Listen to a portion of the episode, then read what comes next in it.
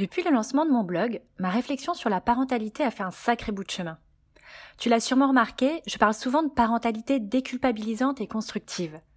Ces termes sont nés au fur et à mesure de mes découvertes. Tu ne les trouveras ni dans le Larousse, ni sur Wikipédia, ni dans les livres.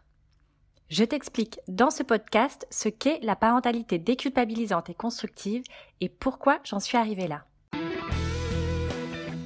La parentalité déculpabilisante et constructive, c'est quoi Je suis Emma Lagarigue, déculpabilisatrice parentale et auteur du blog Parents plus qu'imparfaits.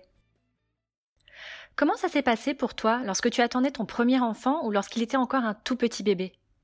Peut-être que tu étais complètement largué, tu te demandais comment il fallait faire pour être un bon parent. Personnellement, j'étais avide de conseils. J'écoutais tout ce qu'on pouvait me dire, même lorsque je ne sollicitais pas les gens. Je me disais que j'étais tellement novice que les personnes qui avaient des enfants savaient forcément mieux que moi. Je devais donc les écouter. Le problème, c'est que j'entendais tout et son contraire. J'entendais le discours des pro-maternage proximal. Tu sais, ton enfant va être intoxiqué et risque d'être tout le temps malade si tu n'allaites pas. La poussette, c'est à proscrire. Tu comptes ton travail? Et surtout, j'entendais les conseils des pro-autoritarismes. Ne porte pas trop ton enfant, il va prendre de mauvaises habitudes. C'est des tout petits que tu dois lui montrer qui commande à la maison. Tu fais ce que tu veux, mais bon, allaiter son enfant alors qu'on est au XXIe siècle et qu'on vit dans un pays développé, euh, tu vas être esclave de lui. Tu te, tu te demandes peut-être comment je m'y suis retrouvée face à ces avis divergents. Eh bien, je n'ai pas réussi en fait. J'étais même complètement perdue. Je me souviens quand Poussinou n'avait que quelques mois, je me suis dit Écoute Emma, il faut que tu prennes les choses en main. J'ai donc décidé de me tourner vers la Bible 2.0 Internet. Parce que c'est bien connu, tout ce qu'on lit sur Internet, c'est la vérité vraie. Et aussi vers des livres de, professionnels. Enfin, j'allais avoir des conseils précieux et je saurais comment m'y prendre. Après quelques recherches, je suis tombée sur la parentalité positive. Je découvris alors une façon d'éduquer basée sur les dernières recherches en neurosciences et sciences cognitives. Grâce à mes lectures, je compris qu'être à l'écoute des besoins de l'enfant était fondamental, que les caprices n'existaient pas, que forcer un enfant à faire quelque chose était considéré comme de la violence, que crier sur un enfant endommageait son cerveau, que faire du chantage et des petits mensonges à son enfant était mauvais pour son développement, que de le punir pour un comportement inapproprié était une erreur, qu'il était important de pratiquer le cododo pour développer les sentiments de sécurité et de bien-être, etc., etc. Ça te fait quel effet d'entendre ça? Perso, ça m'angoissait. J'adhérais totalement à ces principes, mais ils m'angoissaient. Ils m'angoissaient parce qu'ils me culpabilisaient. Je me disais que je faisais mal, que je n'étais pas à l'aise de faire telle ou telle chose, que j'avais enfin trouvé ce qui était le mieux pour mon enfant, mais que je n'étais pas en mesure de le mettre en pratique. Bref, je me sentais nulle. Et comme j'avais appris l'importance des neurones miroirs dans les apprentissages, je me culpabilisais encore plus d'être angoissée et de n'avoir pas confiance en moi. Alors oui, j'étais angoissée, mais l'enjeu était trop important pour abandonner. Je me suis alors mis un coup de pied au derrière en me disant Si Emma, tu peux y arriver, tu vas y arriver, tu dois le faire pour Poussinou. J'ai donc continué à creuser le sujet grâce à de nombreuses lectures et même une formation en psychologie de l'enfant. Et je me suis rendu compte d'un truc complètement dingue et qui n'allait pas m'aider. Même les pro-parentalité positive n'étaient pas d'accord entre eux. Voici quelques exemples de divergences qui vont peut-être te parler. L'autonomie. Pour certains, autonomiser un enfant est la différence majeure entre la parentalité traditionnelle et la parentalité positive. Ils trouvent cela très bénéfique pour l'enfant car cela développerait la confiance en soi et les compétences sociales. D'autres personnes vont critiquer ce point car pour eux, autonomiser un enfant est un moyen de se débarrasser de lui alors que c'est un être vulnérable qui a besoin de ses parents. Le compliment. Pour certains parents, il est important de pratiquer l'encouragement et de proscrire le compliment. Pour d'autres, le compliment reste la meilleure façon de développer l'estime de soi. La colère chez l'enfant. Tous les parents bienveillants s'accordent à dire qu'il est important d'enseigner aux enfants les émotions et de les valider et de les accueillir. Mais il y a une émotion qui fait débat, c'est la colère. Pour certains, il est important d'encourager l'enfant à extérioriser sa colère, par exemple en tapant dans un coussin.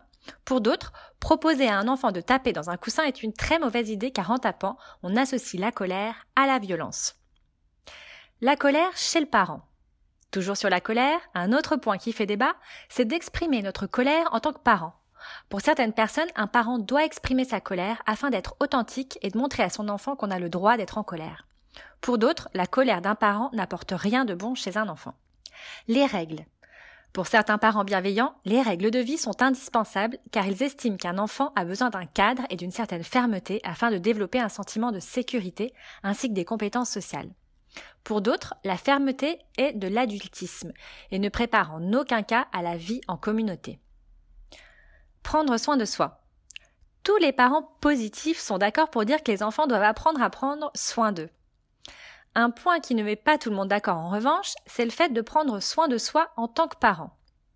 Certains parents diront que c'est indispensable pour préserver l'harmonie familiale, mais aussi pour montrer l'exemple. D'autres diront qu'en parentalité positive, seuls les besoins des enfants doivent être comblés et que les parents auront bien le temps de s'occuper d'eux lorsque leurs enfants seront grands. La bienveillance. J'ai remarqué aussi que pour beaucoup de parents, la bienveillance ne se pratique que pour leurs enfants et qu'ils ne voient aucun problème à ne pas l'être envers les enfants des autres ou envers les adultes. C'est drôle, non? Bah non, pas trop en fait. Il y a vraiment de quoi être encore plus paumé, n'est-ce pas? Je te passe aussi l'épisode où pendant quelques mois, j'ai confondu parentalité positive et parentalité permissive. Et au vu de ce que je lis ou j'entends parfois, je pense ne pas être la seule. Ça te fait quel effet, toi, quand tu lis des choses sur la parentalité positive? Dis-le moi en commentaire sur mon blog parentplusqu'imparfait.com, je serais curieuse de savoir. Voici donc un petit résumé de mon cheminement. D'abord, je ne me sentais pas légitime à élever un enfant et j'essayais de suivre les conseils de tout le monde. Puis, j'ai commencé à m'intéresser à la parentalité positive, que j'ai confondu un temps avec le fait d'être laxiste. Pour finalement adhérer à la théorie, mais pas forcément à la pratique. Enfin, ce n'est pas que je n'adhérais pas, c'est juste que ça marchait pas toujours et, pour finir, à culpabiliser à mort de ne pas être à la hauteur. Alors qu'ai-je décidé de faire? Eh bien, de persévérer dans mes apprentissages. Oui, je suis têtue.